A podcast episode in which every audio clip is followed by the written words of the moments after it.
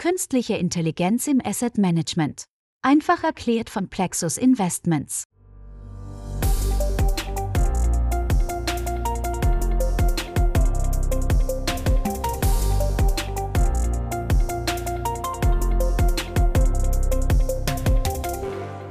Was wir in dieser Podcast-Serie bereits von den Interviewpartnern gelernt haben, ist unter anderem, Künstliche Intelligenz kann Asset Managern zu einer Informationsfülle verhelfen, die sie allein mit menschlicher Intelligenz wahrscheinlich niemals zusammenbekämen. Und ganz sicher nicht in derselben Geschwindigkeit. Aber Masse ist eben nicht gleich Klasse. Es geht schließlich vor allem darum, die richtigen Informationen, also die wirklich nützlichen Informationen aus den verfügbaren Datenmassen herauszufiltern. Und wenn es um Qualität statt nur um Quantität geht, geht es auch um Information Retrieval.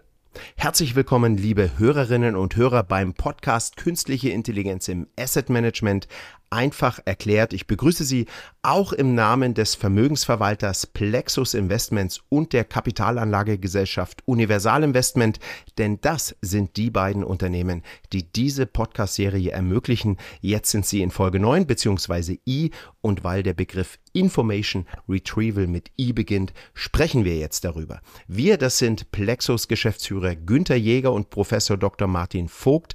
Günther Jäger ist in jeder Podcast-Folge dabei. Martin Vogt war es schon mehrfach. Er ist Professor für Business Intelligence an der Hochschule Trier. Vorher war er unter anderem für die Fondsgesellschaft DWS tätig und er ist Unternehmer. Schauen Sie mal auf cure-intelligence.de. Mein Name ist Mario Müller-Dofel. Gleich geht's los mit dem Interview.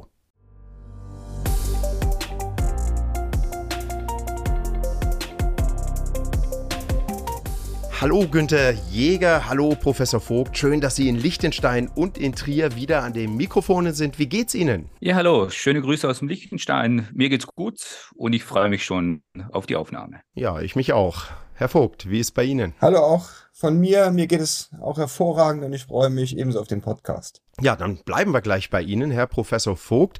Ich bin ja immer der einzige Laie hier in der Runde, deswegen muss ich jetzt mal wieder zum Einstieg fragen, was ist denn das Information Retrieval? Information Retrieval bedeutet auf Deutsch Informationsrückgewinnung, also ein eher sperriger Begriff.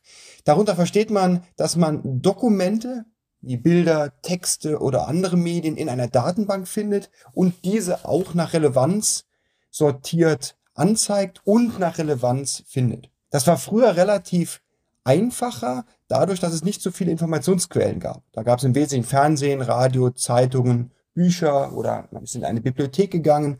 Heute haben wir es mit einer überquellenden Informationsflut zu tun. Ja, Internet, Social Media, Stichwort Big Data. Dadurch wird mhm. es schwieriger, die relevanten Informationen zu erkennen. Mhm.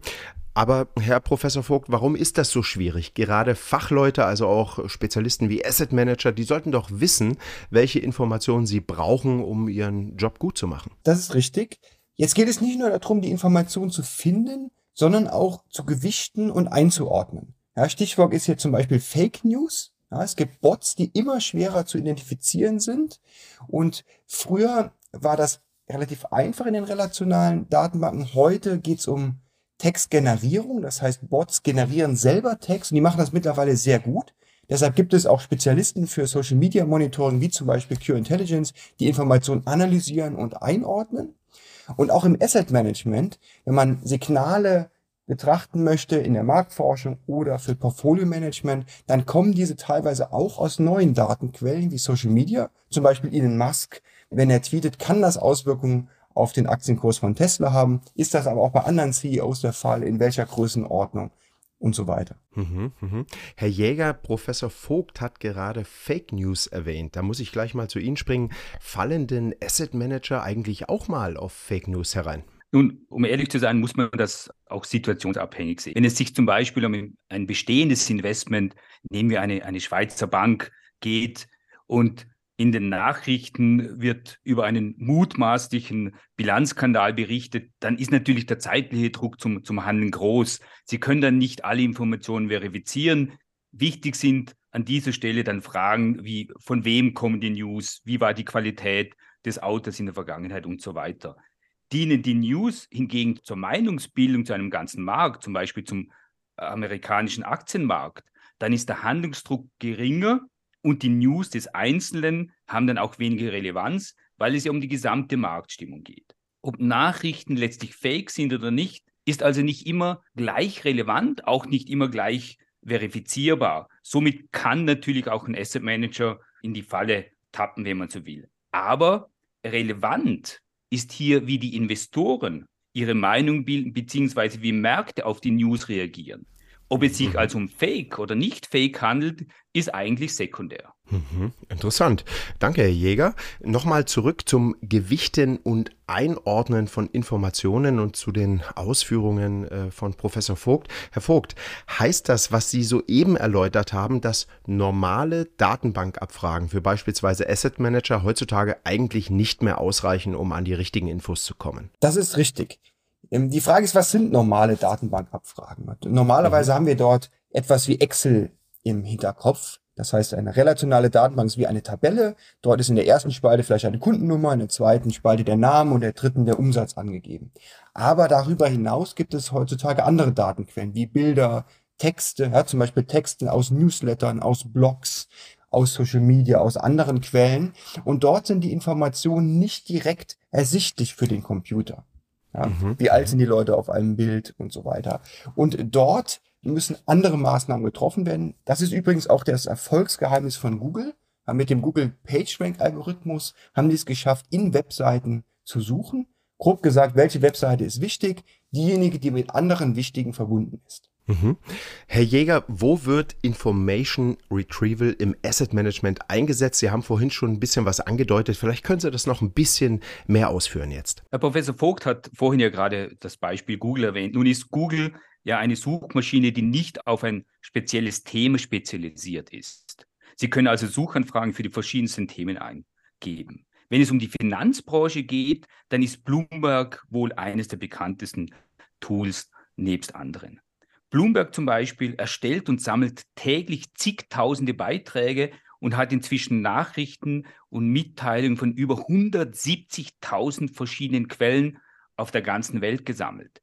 Somit sitzt Bloomberg auf einem riesigen Berg von Informationen und die Suchmaschine ist entsprechend leistungsfähig. Nun kann das mhm. System nicht nur reine Suchen nach Stichwörtern bearbeiten, sondern es können Nachrichten thematisch gruppiert werden. Es können sogar beispielhaft Inhalte zusammengefasst werden.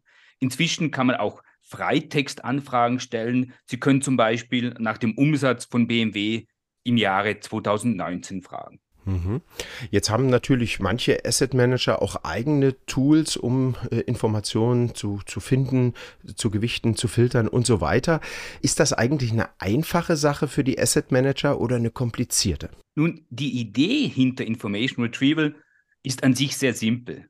Die Umsetzung, und da hat der Herr Vogt ja schon ein bisschen was dazu gesagt, ist allerdings alles andere als trivial. So gehören ja zum Information Retrieval mehrere Dinge. Ich habe vorhin von der Freitextsuche von Bloomberg erwähnt, wenn Sie zum Beispiel nach dem Umsatz von BMW in einem bestimmten Jahr suchen. Hier ist die richtige Antwort trivial und vor allem auch sehr objektiv. Problematisch wird es hingegen, wenn Ihre Suchanfrage offener gestellt wird. Wenn Sie zum Beispiel nach dem Wort China in Bloomberg suchen, dann kommen Top-Treffer aus den Kategorien Bruttoinlandsprodukt, Inflation, Staatsverschuldung. Ich habe die identische Anfrage gestern bei, bei Twitter gestellt. Der Top-Treffer ist das Profil von Tsai Ing-wen, der Präsidentin von Taiwan.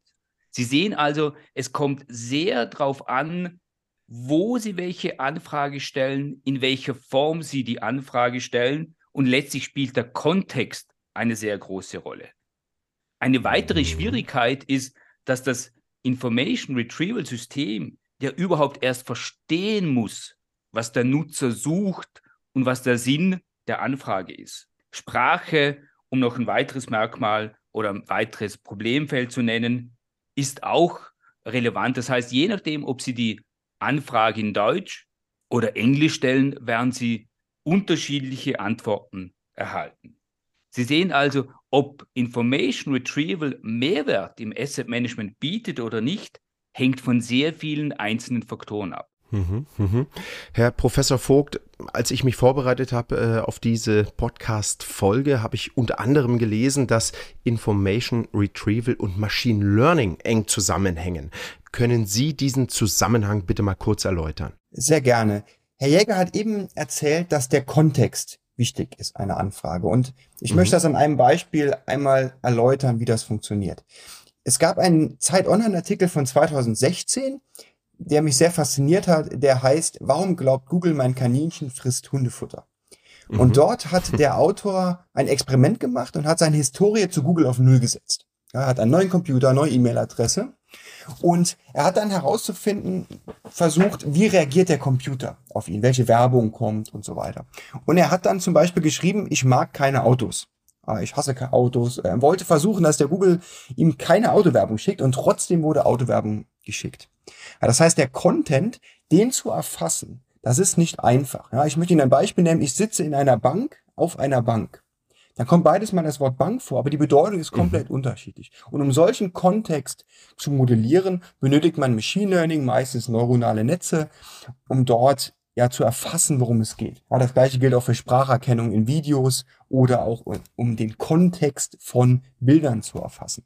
Und dort ist Machine Learning eben sehr nützlich. Mhm. Das heißt, Herr Professor Vogt, also wenn ich es richtig verstanden habe, ein System muss zuerst den Sinn einer Abfrage verstehen, um dann die ja, passenden Informationen zu suchen. Das ist richtig so, oder? Das stimmt. Um aus Dokumenten Informationen zu ziehen, muss der Computer erstmal wissen, was die Information ist, also quasi verstehen, worum es geht. Und dazu kann zum Beispiel NLP, also Natural Language Processing oder auch Bilderkennung genutzt werden. Herr Jäger, wie können solche Information Retrieval Systeme, die speziell auf Fragestellungen von Asset Managern optimiert sind, wie können die in Zukunft eigentlich die Berufsbilder im Asset Management verändern? Man kann sagen, dass das generell durch die Digitalisierung die Mengen verfügbaren Informationen exponentiell wächst. Und gerade Information ist ja im Asset Management eines der zentralen Punkte. Nun können Sie auf dieses Wachstum so reagieren, dass Sie entweder die Anzahl Ihrer Analysten steigern, um die tägliche Flut von Informationen zu bewältigen, oder Sie automatisieren repetitive Arbeitsschritte. Mhm. In diesem Fall könnte das zum Beispiel das Sichten, das Kategorisieren von Informationen sein. Das ist also eine Aufgabe, das sehr gut von, von Maschinen übernommen werden kann. Wir kennen zum Beispiel einen Hedgefonds, den wir seit Jahren beobachten und der auf ein selbst entwickeltes, auf künstlicher Intelligenz bzw. NLP basiertes Information Retrieval System setzt. Das Ziel ist dort ganz klar seine Research-Analysten zu entlasten. Das heißt, das System übernimmt einfachere, repetitive Aufgaben und der Researcher kann sich dann auf die eher komplexeren Tätigkeiten fokussieren. Das heißt, das System verändert, wenn man so will, auch das Berufsbild, indem es eben weniger komplexe Arbeitsschritte übernimmt. Menschen können somit ihre zukünftige Arbeitsleistung auf die komplexen Punkte und somit auch auf die zentralen Punkte konzentrieren. Mhm. Wichtig ist aber meines Erachtens, dass in Zukunft mehr und mehr auch ein technisches Verständnis benötigt wird. Tja, es wird also noch sehr spannend, wie Informationen künftig ja, beschafft, gefiltert und genutzt werden und natürlich wie künstliche Intelligenz die Inhalte der bei Asset Management Unternehmen beschäftigten Menschen verändern wird. Herr Jäger, Herr Professor Dr. Vogt, ganz vielen Dank einmal mehr für Ihre interessanten Ausführungen und bis zum nächsten Mal. Vielen Dank und bis zum nächsten Mal. Vielen Dank auch von meiner Seite.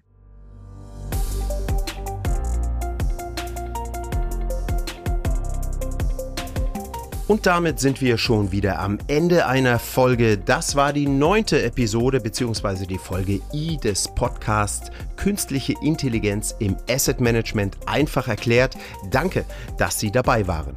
Sie können den Podcast übrigens abonnieren mit einer Podcast-App wie Apple Podcast oder Spotify. Es gibt da etliche Anbieter. Als Abonnentin bekommen Sie jede Folge automatisch auf Ihr Smartphone gespielt. Oder Sie hören die Episoden auf plexusinvestments.com. Unter dem Menüpunkt Journal finden Sie den Untermenüpunkt KI Podcast. Dort sind ebenfalls alle bislang erschienenen Folgen aufgelistet. Jetzt liebes Publikum, machen wir vom Podcast-Team erst einmal eine kleine Weihnachts- bzw. Neujahrspause. Das heißt, die nächste Folge erscheint erst am Donnerstag, den 12. Januar.